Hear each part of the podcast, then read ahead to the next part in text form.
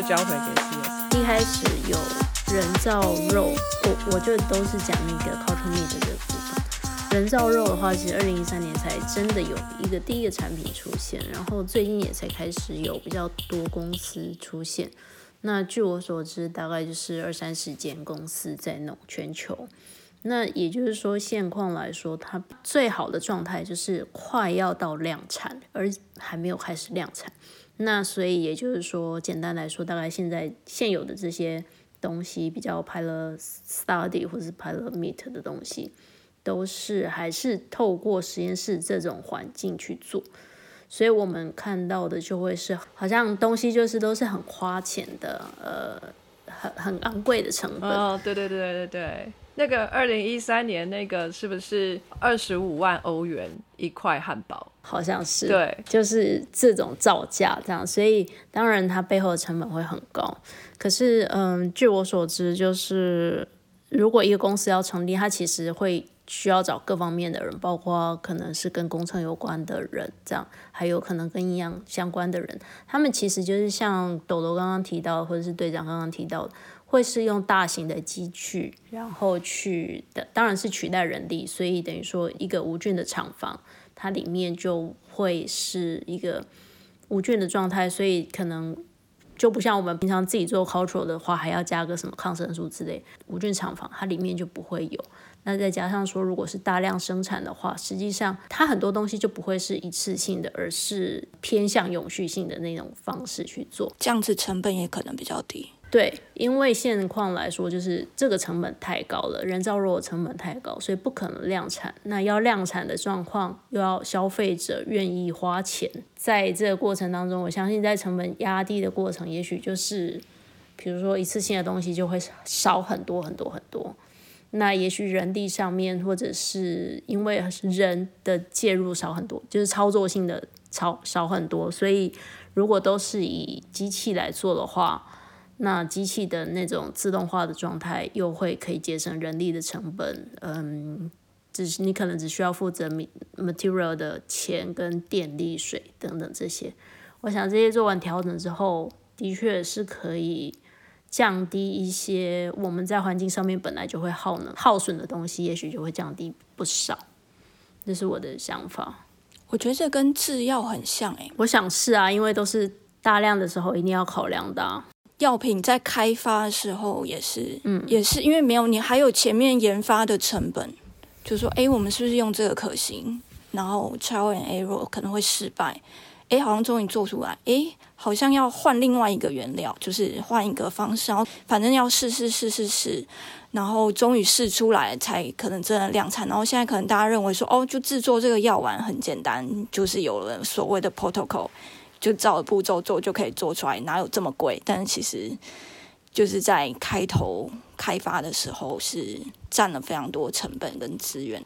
对啊，一旦这些 protocol 定下来之后，嗯，呃，可以再去做修改或者是变动的这个机会就变少了，因为大部分都已经优化到一个呃蛮极致的状态，所以现在才是各位科学家跟对人造肉有兴趣的人。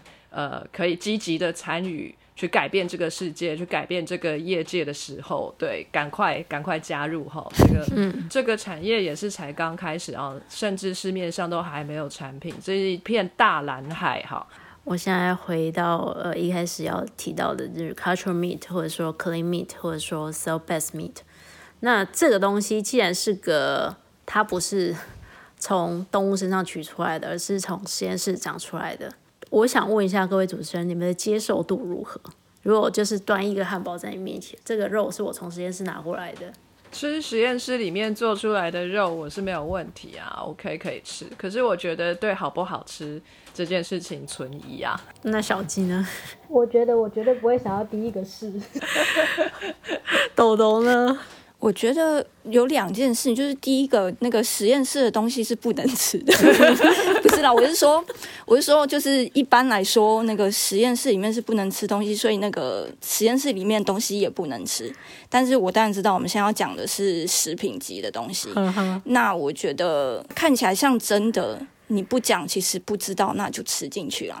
通常比较是你跟他说哦，这个是人造出来的，然后你才会比较开始有这个疑虑。要不然，如果他做的很像，嗯，你也不会去多想什么。嗯，对我来说，我昨天开始认真去看人造肉这东西，然后刚好有机会跟一个营养学背景的朋友聊这一块。那他对于人造肉这个东西，他讲的很一副就是呀，这就是日日常生活的一部分的那种状态。呃，因为因为当然他就是自己有在涉猎这一块，所以对他来说，他已经那不是新的东西。可是对我来说是新的东西，所以我会觉得很怪，就是一一块肉，然后它不是从动物身上宰割下来的，而是实验室出来的。那它到底吃起来，它是真的肉吗？就是这就是我脑袋里面的疑问，它是真的肉吗？对我个人来说，一开始我的反应就会是这个样子。那么，呃，我要跟各位介绍的其实就是。呃，荷兰有一个肉品公司，人造肉公司叫 m o s a Meat，他们呃，他的创始者是一位教授，他在今年的时候发表了一篇文章，嗯，就是做一个比较偏向市场调查的文章，他就是问荷兰人说，OK，那人造肉这个东西，你们接受度如何？那在呃还没有给任何资讯之前呢？能够接受的其实就是大概十 percent 的人，他的样本数大概一百七十多人，快要两百人这样，所以也就是很少人可以接受。可是，在试着告诉对方说，人造肉它可能是对于环境是有一些帮助的，或者说对于个人因素，比如说，嗯，有些人不想吃肉是因为保护动物，对动物会呃因为杀生的关系，所以他不想吃肉。那也有一些是告知说，哎，那可是其实人造肉如果它的呃做出来更好吃，你愿不愿意这样？那透过这些资讯的给予呢，就发现大家的接受度就会开始有一些提升，就比较愿意去接受人造肉这个东西。那更特别的是，这篇 paper 它还有一一部分的测试是，它让这些呃受测者就写问卷的人，他们也有机会尝试到真的品尝到人造肉，所以吃过之后呢，大家的接受度又真的又在提升了。那有趣的就是，人造肉跟一般传统肉，它的外观是一样的。嗯，所以在吃的人，他们要吃的之前，他们其实是不晓得他吃的是人造肉还是肉品市场的肉。嗯，那吃的时候，他们其实也分辨不出来。嗯。那甚至就是在这种呃单盲测试底下吃的人，他们觉得人造肉是更好吃的。有没有？你看吧，你没有跟他说，话看不出来，就其实是没问题的。人家特别就是加了那些讨好消费者的味道啊。没有，而且主要我觉得会反对，我觉得会反对，主要是一种未知啊，因为从来没有过这种东西。然后你说，哎，我从实验室做出一块新的东西。不了解，那它到底是安全？它是不是一样的？它是不是好的？它，哎，我一直觉得这个人造肉就有点像食品界的 Tesla。哎，对，没错。当初 Tesla 要做电动车的时候，谁要开啊？就觉得，哎，电动车哪有什么扭力，哪有什么马力，谁要开啊？哎，结果他就做出来零到一百的速度只要几秒钟这样子，然后大家就惊叹，然后惊艳，就。现在满街跑啊！没错，没错。同样是这篇 paper，呃，它里面其实有提到说，诶，受测者他们比较对人人造肉比较有信心的部分，其实是在环境的维护上面，也就是刚刚我们有提到，在畜牧业这个部分，他们对于甲烷或者说对于二氧化碳的排放，其实在温室效应上面占了一定的比例。那人造肉呢？基本上就单肉来说 是没有这个问题。然后当然就还有就是在动物的保护上面，或者说动物牺牲上面会因为减少，所以大家对于人造肉的新鲜度会提升。可是同时也就会有价钱的疑虑，还有刚刚大家讨论到呃安全上面的疑虑，也以及未知。就是光是对于新东西的这种未知，也会造成消费者的疑虑，所以会有却步的状况会想说，诶，这个人造肉，所以它到底能不能吃？或者说，就像我，我会觉得人造肉，所以它真的是肉吗？那一些比较中立的考量，就是不是 positive，不是 negative，就是一个中立的考量。上面大家比较容易考量到，就是它对于健康会不会有影响？就是我们吃下去的话，对我们的生理上面会不会有影响？不过这个部分这是一个很大的问号，因为现在还没有量产的阶段，它只有少少的人可以有机会尝试到这种人造肉，我们是不太可能去因此做一些比较。呃，实际的研究，大规模观测，对对对对对。哎，它要上市之前要不要通过类似 FDA 的检查？要，可是因为这是食品的东西，所以它只要里面的成分符合规范就可以，就没有药的那个严苛就对了，是食品对对对 OK，没错没错。还有就是呃，群众也会希望获得更多人造肉相关的资讯，这样。比较特别是，有人会考量到工作会不会就是 因为就是畜牧业少了，所以家里畜牧业的人可能就工作就没了，这样有可能啊。那些牛啊、羊啊急剧减少之后，对整个生态会不会有出现变化？就生态变好了，我觉得是好的变化吧。或许最终会适应，但是如果说忽然间因此人造肉发展成熟，那忽然。可能会造成牛羊急剧减少，然后突然间一个生态的不平。可是会先有一个问题，现有的这群本来等着要被宰割的，现在突然没有价值，那原本的饲主养不起，他们就可能被抛弃了。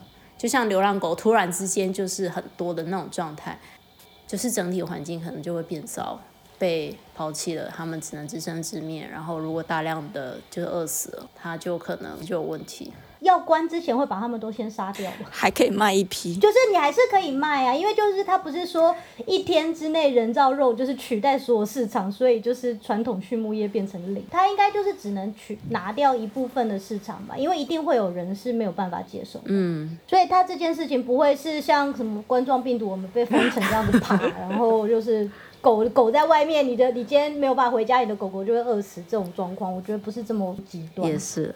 你们好像对人造肉的确可以上市，而且跟真正的肉可以竞争这件事情发生的时间很乐观，就觉得是在近期，可能我们有生之年就看得到。我是设想一个状况，我们的未来可能我们就已经快要抛弃这一个地球了。就是现在有一个非常领先的呃思想领导者叫马克思嘛，对不对？就 Tesla 老板。Tesla 老板他一开始是要做什么？他是要到火星上去殖民的。为什么呢？他觉得只在地球上有人类这件事情太危险了。我们必须要有一些 backup，我们要有一个呃储备硬碟这样子。我们要到另外一个星球上面也放一点人。免得地球有一天它烂掉了，那我们还在另外一个星球上面还有这个备份的人类这样子。我觉得那个以星球的角度来说，星球才是危险的。我觉得以宏观的角度来说，我不希望人类移民到火星。对，我也觉得火星有问过他的意愿吗？他没有说话，代表同意。好，那如果说我们去呃殖民火星这件事情发生在人造肉之前。我们先去火星了，然后把人造肉的技术就是带到火星上去发展。你看地球以后就是拿来就是养猪养牛的乡下地方这样哈，然后火星呢就是我们的城市 urban area，right？那这样子，这这地球上这一群牲畜们也不用死了，是不是？可以继续存活下去。对啊，可是因为我就觉得一定不会每个人都要走的啊，就像你今天说要都市更新，一定会有钉子户他不想离开他的屋子啊，就是。那我要留在地球，我也要。对啊，就是你不可能说，就是我觉得都这些事情都不可能那么极端，你不可能说好，我们今天规定全人类。对啊，如果买不起的人怎么办？而且可能没有钱买太空船的票。对啊，他压的再低再低，这世界上有这么多连食物都没有办法买得起的穷人，他怎么可能去买太空船票？马克思说要把票价压得很低很低，好像五十万美元就可以有了。我还是没有五十万美元，而且搬家很麻烦。对啊，然后我接下来要讲另外一个小研究，我们 Sky in the World 讲了这么多世界级的各个国家的研究，我们很少讲到 local 的研究。但我手上有一个非常珍贵的 local 的研究，是台湾的研究哦。哦，感谢我的一位营养学背景的朋友，他叫 Molly 博士。呃，这个小研究呢是他个人发起的，在他个人的脸书，所以实际上是一个 呃随机取样的状态，就是有有他脸书的人看到他的发文，然后去做自己做的那个小调查。这样会不会有同温层效应？我想还好，那你们你们可以先听一下，就是这个问题到底会不会有同温层效应？他的问题很简单，就是人造肉你可不可以接受？那它有五个选项，一个就是可以，可是那个价钱是要跟一般传统的肉品一样。然后第二个选项是，呃，我愿意吃人造肉，就算它的价钱是一般传统肉品的一点五倍到两倍的价钱，我都可以接受。那第三个就是，诶，我是素食者，可是我愿意尝试看看。第四个是不要，我绝对不要，不管怎样，我就是不要吃人造肉。第五个就是我是素食主义者，所以我不会想要吃肉。嗯，好，就是这五个选项。那他的 N 值有六十七位台湾人，呃，就是年龄分布在二十四岁到六十五岁之间，女性是六十五 percent，男性是三十四 percent。哎，脸书上真的是女性比较多哎，我们 我们的读者也是女性偏多，那不错啊，大家女性对于科学议题有兴趣，这是非常好的事情。我是怀疑女性比较爱用 Facebook，那男生呢？不知道 PTT 吧之类的。我觉得也是比较爱回复吧。哦，有可能，有可能。不过以这个比例来说，我觉得男女比例上面并没有失衡太多，还不错。那么在六十七位受访者里面，有四十八位就是觉得只要它的价钱跟传统肉品一样，我就可以接受。所以大概占了七十二 percent。有八位就说，我我愿意吃人造肉，就算它的价钱是比一般肉品多个一点五倍到两倍。那所以这个就是有十二 percent。然后第三个我是素食者，但是我愿意尝试，只有一位，很少很少。因为这必须要是一个素食者才能选啊。因为我会想选这个，我愿意尝试，但是我不是一个素食者。如果素食者的话，他的族群的确比较少，有十位呢坚决不吃人造肉，所以就是占了十五 percent 这样。那素食主义者，而且不愿意吃人造肉的就没有零。所以简单来说，愿意接受人造肉的有八十五 percent，然后不愿意的就是十五 percent 这样。不接受的原因可能就是，嗯，这是实验室出来的，所以我担心它在制制成上面的呃一些安全疑虑。第二个就是，呃，如果我吃人造肉，那可是这个东西又不是从动物猪只啊、牛只这种状态长出来，那我长期吃会不会有什么影响啊？对我的健康会不会有什么影响？然后或者是第三个，也就是我们今天又讨论到的人造肉这样的呃工厂式的去制造，是不是真的对于地球是有益的，或者实际上背后我们看不到的另外一部分，它对于地球是更伤害的。嗯，这是对于呃人造肉比较不接受的这十五 percent 的人他们的想法。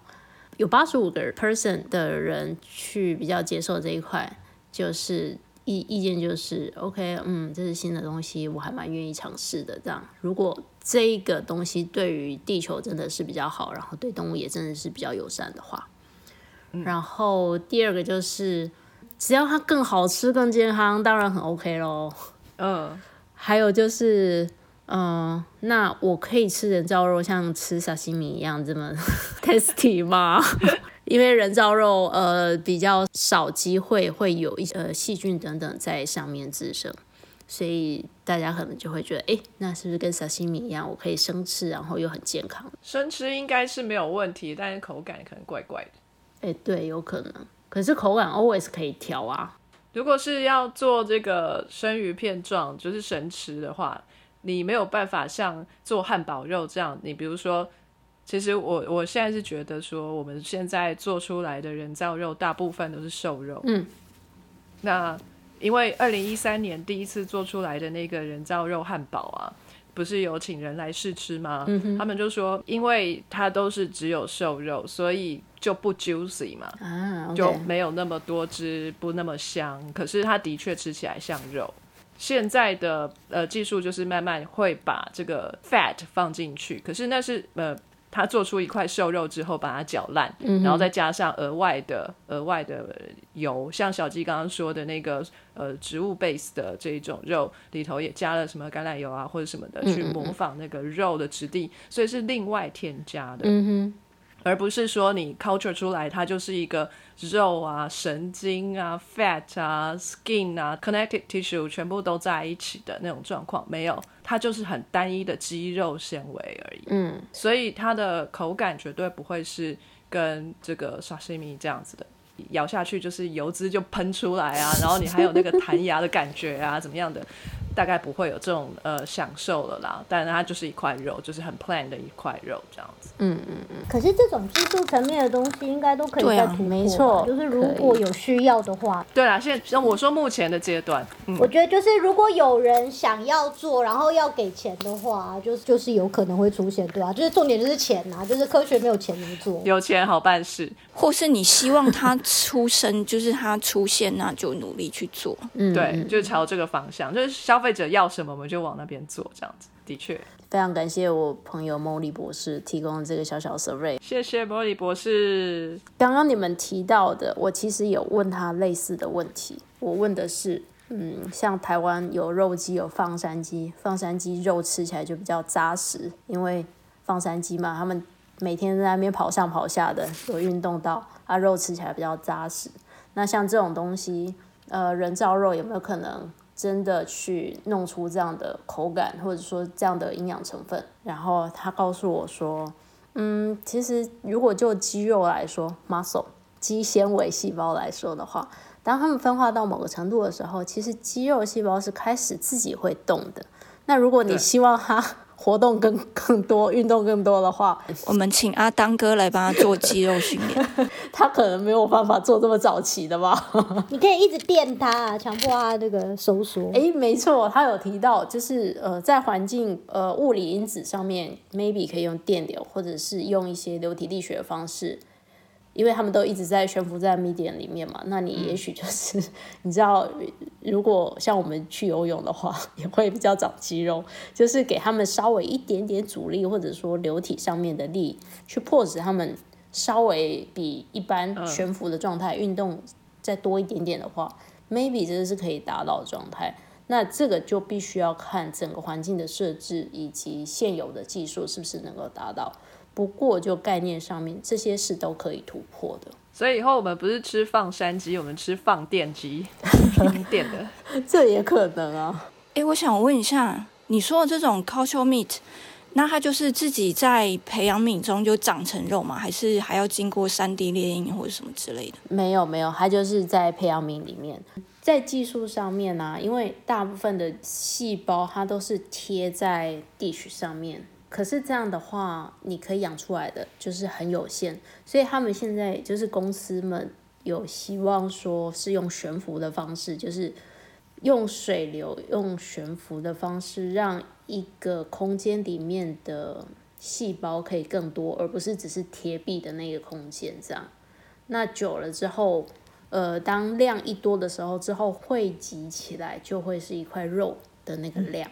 可是也很看说这个公司他们的 target product 到底是什么，因为像假设鸡胸肉好了，那就是那个样子的肉。可是如果是虾子、人造虾或者人造蟹，他们可能要用的方式、要调整的那种环境因子又会很不一样。嗯嗯法国还是比利时有一个公司，它要做的是人造鹅肝，它用的干细胞就跟肌肉干细胞又不太一样，不过都是呃往很原始的那一个阶段去取干细胞这样。刚刚看了那个 Mosa 的这个 Q&A 啊，里头好像有提到说他们的肉就是最后目标，我不知道他们现在的生产流程是什么啦，但他们现在肉的制作过程是发生在发酵槽里头的。所谓的发酵槽的英文叫 bioreactor，、就是整个很大的桶子，然后里面呢就是装满了培养液，然后呃它的这个肌肉细胞就是浮在那个里面。但是他有提到说，呃，它是百分之九十九的水，还有百分之一的 gel，嗯，就就是胶，嗯，所以它是稍微有一点鼻涕状吧，就是不是真的是很流体的东西。没有，你不要把它想鼻涕，你想成那个果冻，很细。啊，果冻就是对细呃肌肉细胞长在果冻里面，它就稍微有一点 support，有有一点支持，对，然后它、呃就可以长。如果有机会可以电它的话，它可以可以有一个三 D 的生长。我不知道你们有没有养过心脏细胞，也也也可以上网去看 YouTube，它是也是有，就是心脏细胞啊，它是跟肌肉细胞是不一样的，平滑肌嘛，对不对？好，它呢长一颗的时候，它并不会动，可是它长到一束细胞的时候，它就会自己收缩，然后就跟心脏一样，它会有规律的律动。但是我不知道肌肉也会这样，肌肉不是一束哦，就是它长到就是单一颗肌肉细胞、肌肉纤维长到某个程度的时候，它其实就会自己开始稍微动一下、动一下，就是它本身就会动。对，因为肌肉细胞跟心脏的肌肉细胞是不一样的，因为心脏的肌肉细胞是一个细胞一颗核，嗯，可是肌肉细胞是很多个核一整条，一个细胞很多个，对，你像珍珠奶茶，就是一 个吸管吸了很多个珍珠，就那种样子。呃，如果你把它放在盘子上面去养的话，就会长薄薄的一层，它没有办法往上面叠。可是呢，如果你把它放在果冻里头长的话，它有可能因为这个环境促使它长成一个管状的，哦，或是一束状的，然后它慢慢就可以有一个呃三 D 的形状。但会不会 bulky 就是已经大到就是真的像是一块肉或是牛排的状态？我记得 Mosa 的那个 proposal 上面是没有的，他说现在还没有办法做出像牛排那样子的状况，就是三 D 的状况。豆豆刚刚说到的那一间公司哦，在法国吗？还是哪里？有一间公司，他们就是用三 D 列印的方式去把细胞喷在一个骨架上，然后就做出三 D 的肉，人造肉。好像的确，如果你给它一个骨架是可以的。对，因为我刚刚想说，如果它只能长平的，那如果你让它本来就在一个很多层的东西上长了，然后那个骨架如果是比如说可以吃，或是最后可以拿出来消掉，对啊，胶原蛋白之类的。对啊，或者就用肥肉做成肥油做成的骨架，这样里头就有油了。呃，可以哦。就刚好有油脂了嘛。对啊，因为我觉得这些都是技术上可以想到的突破啊，就是他又他不是做不到，他只是没有钱，然后也没有市场而已。那个呃，其实这个在医疗方面已经发展的还蛮好的、啊，就是之前豆豆跟我们就是有稍微讨论了一下，我记得之前有人在做人工那个胰脏。对，那胰岛细胞不是有阿尔法、贝塔吗？那胰脏它也就是用那个呃胶原蛋白去做这个骨架，然后就是身体不会去排斥它，然后可能还有做一些小管子，那你在手术的时候可以接上那一些血管或者什么的，让血流也可以通过供应那个喷上去的那一些胰岛细胞们养，然后这个胰岛装进去你的身体里面，糖尿病病人就不用再每天打针了，胰岛素的针、就可以解决你糖尿病的问题。这个技术还没有很成熟，还在发展，可是。呃，医材这边已经在发展很前面了，那这两个 domain 可以互相激励、互相成长，这样子。所以我才想说，我们所谓那个口感，就搞不好去解析这整块肉的那个结构，可能诶这边是肌肉，这边是脂肪，这里是什么什么什么，然后就三 D 猎鹰。我还是宁可吃传统肉。我们是留在地球的最后一批居民，好，好，哦对啊，因为我觉得那个朋友研究应该就有一点，就是我觉得会有同温层效应在，因为我觉得也太多人想试了吧。就比如说，如果今天他在朋友间，他就是个很受尊敬，大家知道他非常专业的人，他提出了这个，那我可能就觉得，哎、他这么这么厉害的人做出这个东西，我觉得蛮有信心。如果他背书的话，就很像今天在电视上什么某某医师出来说这个，然后大家就会觉得，哦，如果你今天找一个路边的随便的路人，然后跑出来说你要不要吃这我做的，就是不一样，对啊。没有，但是我刚刚还有觉得，就是那个选项真的没有太多可以选的，所以最后只有好，我愿意尝试，然后可能经济靠量加进去。对啊，就是因为就是你要尝试这件，你可能会先问很多问题啊，就是那这个这个这个这个，比如说如果如果我想讲到了疑虑，他都 OK 的话，那我觉得好啊，那可以常常看的。豆豆这边呢也准备了一些题目，我们可以来讨论。时间交给你了。好，前几天因为我刚好就看到一个唐凤的那个演讲，然后他就忽然提到一句话，就说：“哎，我们有那个未来肉嘛，呵呵，未来肉不是肉。”然后我就开始在想说，那所以是什么？的确，我们现在对于肉的名词或是肉的定义，也算是一个一个可以。重新思考的一个时候吧。看到一康健杂志介绍这个关于未来肉，然后我大概理解到的那个素肉的概念，然后只是可能原料不太一样。但是我看到更多可能，或许在那个所谓未来的这个部分，是因为它加了很多呃，我们现在会在意的很多新的概念，就是例如说有环保啊、环境啊，就我们对于温室效应这一方面议题，保护动物啊。就有可能我们现在人类的那个生活情况比较好，我们懂得多去为动物思考一点。于是，除了宗教之外，也越来越多人去思考关于动物保护这一个议题。关于营养成分，就是其实就像刚刚小丽讲说，那个肉里面有添加更健康的油脂，因为通常我们说在油脂方面，如果要比优跟劣的话，植物油跟动物油比起来是植物油比较优。我们可以在未来肉里面是把这个油脂换成一种更健康的油脂，然后可能我们还需要维生素，所以我们也在这个未那个未来肉里面添加我们需要微生物或是甚至纤维素等等，就是这是一个比较。营养需求层面的一个概念，我还是希望他可以做一些不健康的肉，因为你知道，就是有时候很需要吃一点不健康的东西。人比较犯贱的概念嘛，就我其实就对以后可以选 人造炸鸡、人造薯条、人造超不健康，对。叛逆肉，对叛逆肉，extra 油脂哦，就是这一款。也可能是基于我们目前有的各种知识和技术上的结合，使得我们可以在制作肉的这件事情上有更多可以发挥的空间，于是可以加进非常多可以考量的层面。前阵子，我一个朋友他基于保护动物的概念，觉得说，呃，人类很自私，人类为了要摄取蛋白质，所以杀害动物。我就开始想说，我们吃肉的动机是为了氨基酸吗？还是只是为了好吃？想吃。我不晓得哎，就是那时候我就一直在想这件事情，虽然也没有什么标准答案，但是就看到这个所谓未来肉，就像刚刚讲说，可能那个牛排你还增添了那个血水会流出来那种样貌等等，然后我忽然就觉得说，哎，这好像也就是包含在我们对于肉的一个欲望在里面，就是你可能知道说吃牛排它就是要有血水，或是我不是说对于。呃，不是不是每个人都需要这样的需求，但是或许对于一些人来说，他就是觉得这样才有吃牛排的感觉，或是才有一个满足的效果，或是那是一个完整吃肉的经验。然后它包含味觉、口感跟质地质感，还有跟那一只牛的感情。对，就。我相信很多吃素或是宗教因素，他们也是为了要保护动物。可是我有时候就觉得，如果只是为了蛋白质，他们干嘛要做一个假肉？想到有可能是说，就像刚刚那个火鸡的那个例子嘛，就是说，哎，要让他们也有一个参与感，因为大家都在吃这样的东西，那他们也弄了一个相似、看起来相似的东西，好像比较融入。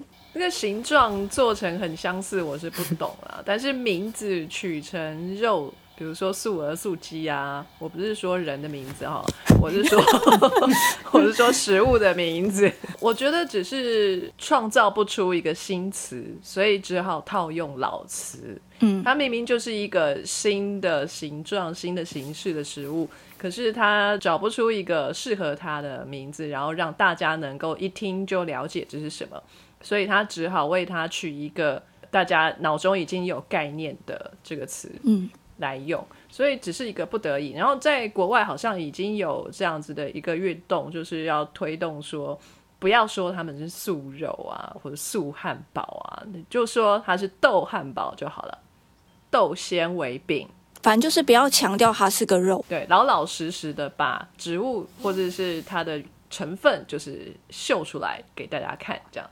不用说它是假的这样，可是，在英文比较没这个问题吧？因为在中文，我们取名字是根据意义来取的嘛。可是英文，你很常听到一个新的字，你完全完全不知道它是什么。我们比较多是还有文化在里面，比如说素鸡或者素肉。据我所知，就是至少现在已经在台湾，你要拜拜的时候可以买得到鸡的样子的那种素鸡，就是他们明明就是大豆做的。然后果冻做的三生，对啊，至少就台湾来说，我们的文化在里面是很深的。然后我们的名字或者说这个东西，它就是要去结合我们的文化背景，还有我们社会能够接受的那种状态，所以会有这样的名字，会有这样的形容，这样。不过文化也是变动的、啊，其实它也是可以跟着时代一起演进的。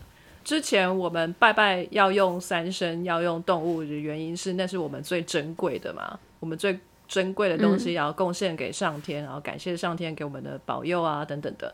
那现在我们最贵的，假设已经不是那些猪牛羊了，已经是人造肉超贵的，有没有？那个汉堡一个只要一块欧元。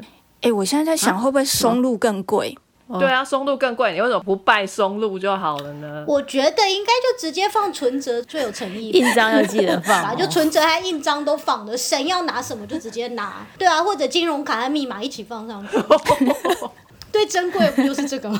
哦，好像也是啊。嗯，然后我其实也有做一个填调，就是受到莫莉博士的这个启发，我也做了一个田野调查。我问了一位素食主义者，他愿不愿意吃人造肉？他说他不确定，他没有给我确切的答案。但是我给他看了这一间公司，哈，就是呃，刚才 CS 提到的这一间荷兰公司，Mosa，对的的这个 proposal，然后他看了之后呢，他告诉我他的一些问题跟他的感觉。他的问题很有趣哦，在他们的那个问题集里面，有人提到一个问题，就是说，哎，那我在家里可不可以自己做人造肉啊？然后这个公司的回答就是说，如果你设备都有的话，呃，当然可以啊，对不对？你就有个培养箱，然后你把什么东西都弄成无菌的哦，然后就是你你也当然可以自己动手做，这个技术不是天大的秘密哦，只要你什么东西都有了，你一样可以做。所以他们准备要来卖设备了。对，一笔生意，一个汉堡的 kit，对，一整组的人造肉 kit，对，对，made your own meat 或者 brew your own beer 一样。对我朋友就说啊，那是不是就会造成说每个人都可以做？那我也可以就是随便做一块肉就拿去卖？那他没有经过那个真正的工厂，呃，每一个制作流程都有层层的安全跟卫生的把关。就是我在家里随便做的东西拿出去也可以卖。可是我在想说，这也要看你要不要卖吧，要就是你会赚多少钱嘛？因为比如说，他如果一开一来要做很久，二来成本很高，那三来我们其实，在市场买肉的时候，就是各自的肉肉贩卖出来的肉，我其实也不太知道它背后到底做了什么啊。也是啦。所以安全标章啊，或者是认证啊，是不是非常非常重要呢？我觉得可能现在那个台湾还是先把来猪的问题解决吧。对啊，然后他也提到，就是有关于我们刚刚讨论的这个生长激素的部分哦，他也是会非常的在意这件事情，因为这个生长激素啊，可以说、可以说就是这个公司的秘密，就是他们的商业机密，所以他绝对不会告诉你的。你要自己养肉的话，你要自己去调配这个东西。然后我想到的是说呢，如果我自己也可以在实验室里或者是在自己家里厨房就可以做出人造肉来，那我干嘛去买肉？我身上有肉啊，所以呢，就就养我自己的肉就好了，我就吃人肉是吧？我对啊，可我觉得这些都可以发生。可是就像我们可以自己在家里酿啤酒，为什么大家还是还是会有人要出去买啤酒？就是这是 对啊，这是一种 feel 的问题啊。你可能自己养了，然后觉得哎不够好吃，我想要去外面买，或者是你今天现在想要喝，可是自己开始养，要等十二个礼拜啊，那我就去外面买一个。就是它也不会完全，它不可能因为这样就完全取代掉这个市场。我们本来就喜欢有很多选择，我们不会说因为我家里可以养，我就要取消掉所有的。因为我就想说，你也有可能碰到我这种邻居，就自己酿很难喝的酒，然后就是拿去给你喝，对啊，我不要喝，也没有安全标章啊，自己都没尝试过，对不对？就是这件事情本来在世界上就在发生，不是只有人造肉才这样。而且我我其实还有想到一个议题，也就是说我们在讲这种人造肉的时候，它就不是一个天然的，就反而是一个过度加工的食品。人们不太想要接受人造肉是这个疑虑。有啊，这是超加工食品啊，阿当哥最不喜欢的嘛。对，应该要问一下阿丹哥意见。人造肉的话，就是出来就完全就只是肉。可是我们一般吃肉，比如说牛肉好了，里面会有铁质，会有一些矿物质、维生素这些等等营养成分。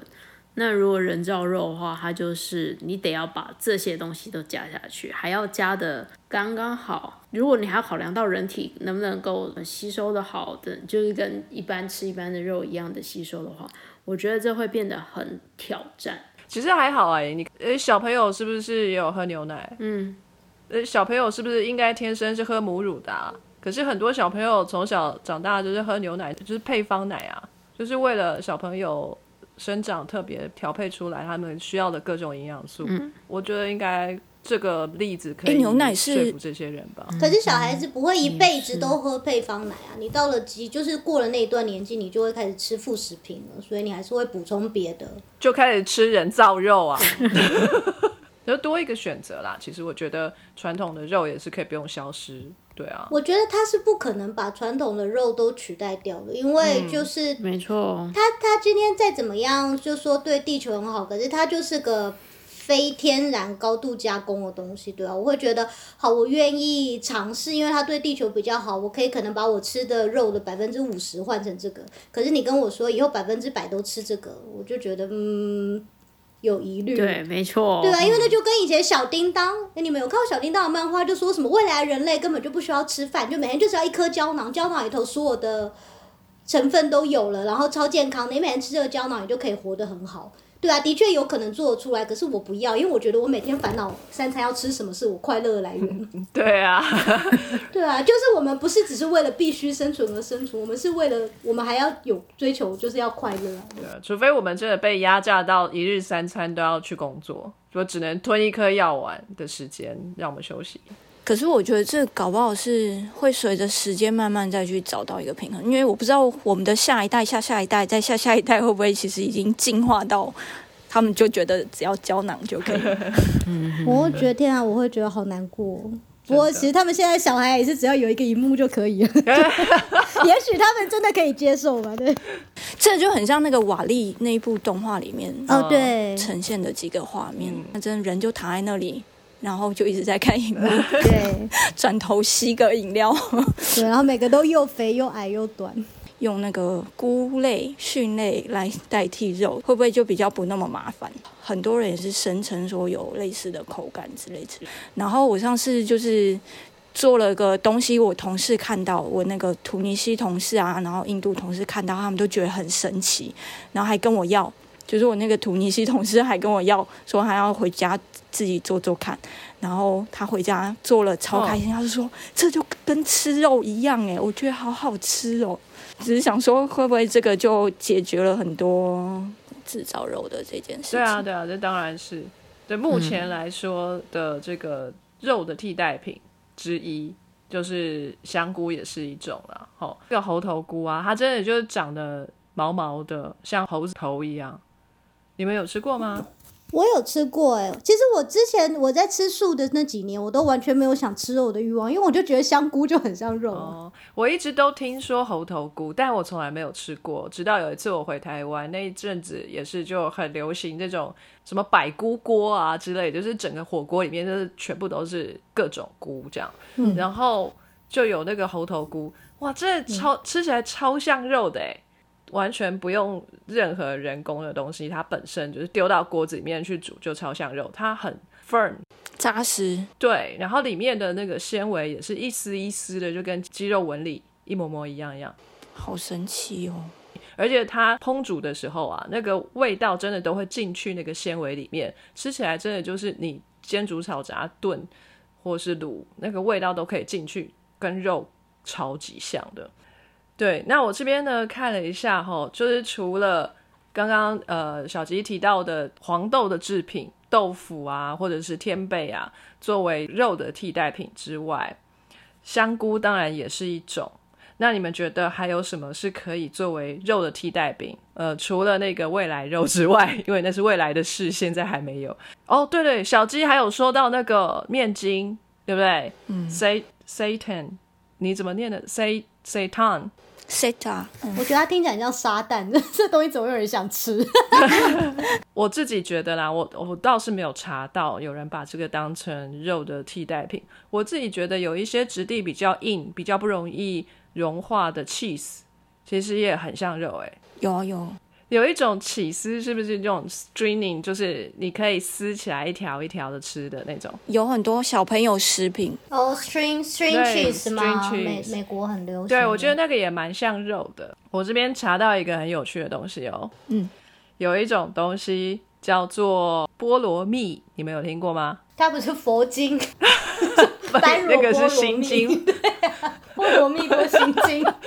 它就是一种凤梨嘛，我一直以为它就是凤梨。不是，它长得很像榴莲，可是没有那么刺。它是不是那个磨磨渣渣那种冰里头会加一个黄黄的？我一直以为它是凤梨耶。我不确定它有没有出现在磨磨渣渣果、哎，我看到它在泰国卖都一盒一盒在路边水果摊卖的，嗯，那就剥好的，它它就是很大很大颗嘛，对不对？像像枕头一样那么大颗，然后它上面就是很多一粒一粒一粒，像释迦牟尼佛的头一样，那一颗一颗一颗，可是它小小的，然后它不刺，它它的那个圆圆一颗一颗是钝的，那它切开里面呢、我小时候记得。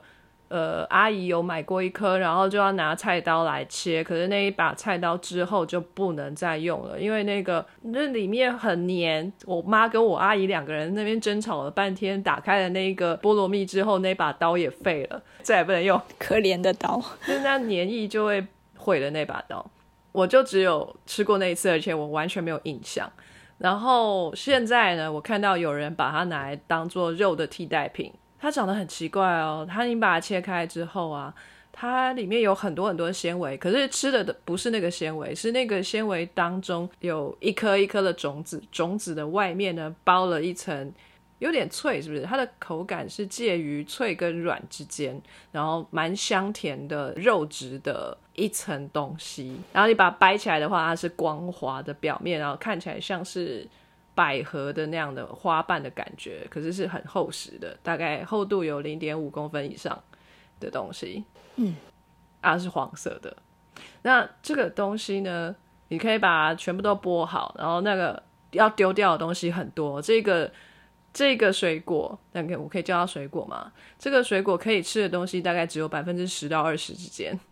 哦，你你丢掉的是籽跟那个一大堆的壳，然后剥下来的那一点点黄黄的，呃，一片一片的包在纸的外面的东西呢，你可以把它拿去跟酱油啊、盐啊之类的调味料，就是炒一炒，炒出它的调味料的香味，跟它均匀混合之后，你可以把它放到烤盘上去，用呃烤箱去烤。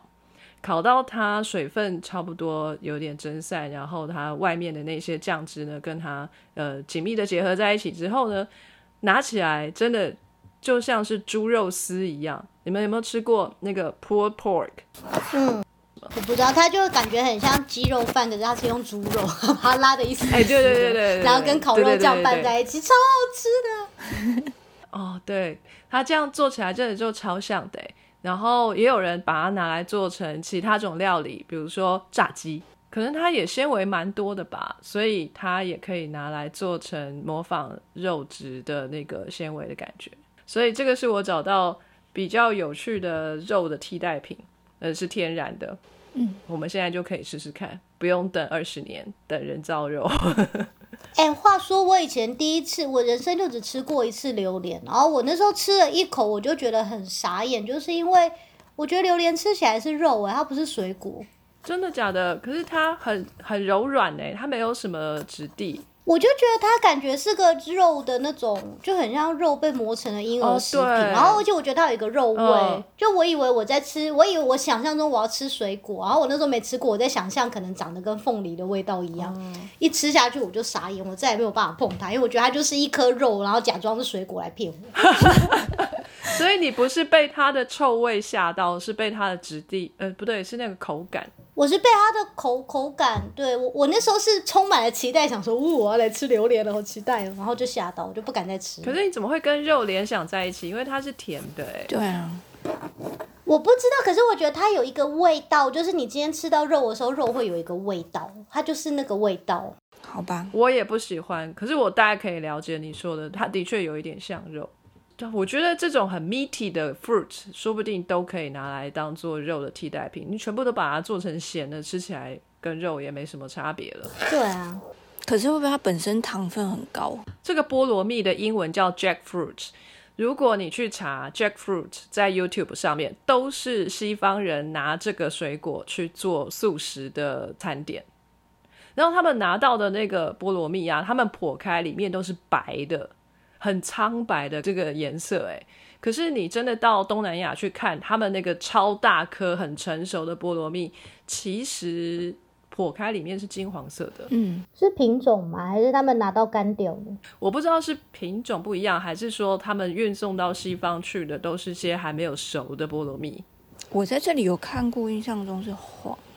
对，菠萝蜜的果实本身就是可以吃的那部分是黄色的，可是它其他那个哦，那个可以吃的那个黄色跟黄色的球球之间的那个缝隙啊。哦，它其实很熟的时候是稍微有一点淡黄色的，可是我看那个 YouTube channel 上面那些西方人打开的那一些菠萝蜜，里面都是很白的颜色，感觉就好像还没熟，所以可能他们吃到的那个果子还没有那么甜，还蛮 starchy，然后还蛮坚硬的，可以拿来当做肉的质地。不过也有可能是品种，因为这边有很多。食物长得好像一样，然后就一打开颜色不一样，就很傻眼。哦，是哦，我还真不知道菠萝蜜有很多不一样的品种，我觉得它自己本身就很奇怪。我不知道啦，可是我是觉得这边的植物就是很多植物都是叫做一模一样的名字，可是它其实绑的不一样。嗯，对啊，可能真的随着地区会有不太一样的特色。对啊，所以这。提供大家参考啦哈，如果大家呃如果有人吃素或是在这个尝试不同的呃很像肉的东西的话，就是多了一个选择，你也可以把菠萝蜜拿来当做肉来做料理。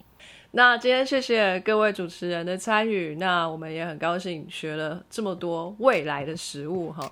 那我们有机会以后还可以说更多更有创意的食物。那希望大家。呃，下次再一起来听我们讲更多有趣的科学。那今天就先这样喽，跟大家说声再见吧，拜拜，拜拜。非常感谢各位听众的收听和支持。Sky in the World 在各大 Podcast 平台上都能够收听得到，Anchor、SoundOn、Apple Podcast。都能搜寻到 Sky in the World 的节目。另外，Sky in the World 也会在脸书粉砖上分享科学家的八卦以及科学新知给大家。在 IG 上也会有编辑们的日常。有任何的问题以及意见，都可以在各大平台上面留言给我们知道。我们将竭尽全力为您寻找答案。欢迎追踪分享 Sky in the World，让更多人知道有趣的科学哦。